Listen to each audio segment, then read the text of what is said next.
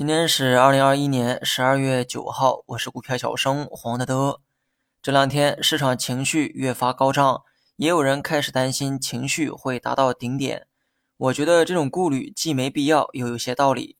没必要是因为中期看涨的逻辑不变，只要把眼光稍微放长一点，我相信市场会不断的走出新高。又觉得有些道理是因为短期情绪确实是过于强势。有些人担心的盛极而衰也并非没有道理。大盘呢连续大涨两天，势能很强，盘中呢也可能会继续的冲高，不过高度大概率会有所收敛，估计涨了也是小阳线碎步前行。有些人担心的盛极而衰，更多是出于短期考虑。先不说短期到底何时回调，就算真的有回调，你又有几分把握预测出回调的深度呢？万一只是轻微回调，然后继续反弹，如果是这种节奏，还有必要去参与吗？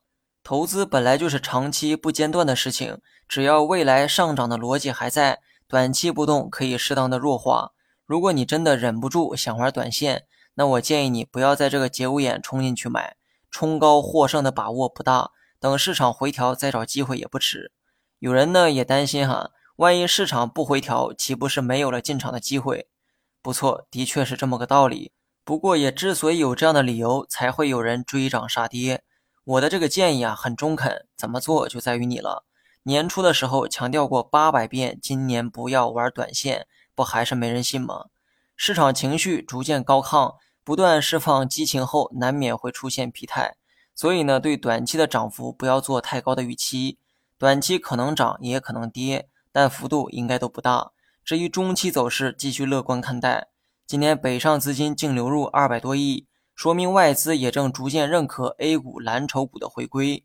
我知道很多人愿意拿这个北上资金说事儿，不过说句实在话哈，自从不断开放外资之后，北上资金的波动也越来越大。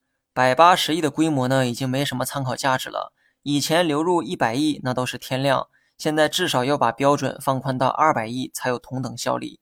仓位方面呢，继续持仓七成。个股方面多关注蓝筹白马，对应到板块的话就是食品、饮料、医疗、金融等等。半导体呢最近也没啥起色，原因啊前两天呢也分析过，建议也给过。仓位多的可以减一减，仓位适中也可以选择继续持仓。如果今后跌的太多，不用等你们，我也会第一个跑去加仓。好了，以上是全部内容，下期同一时间再见。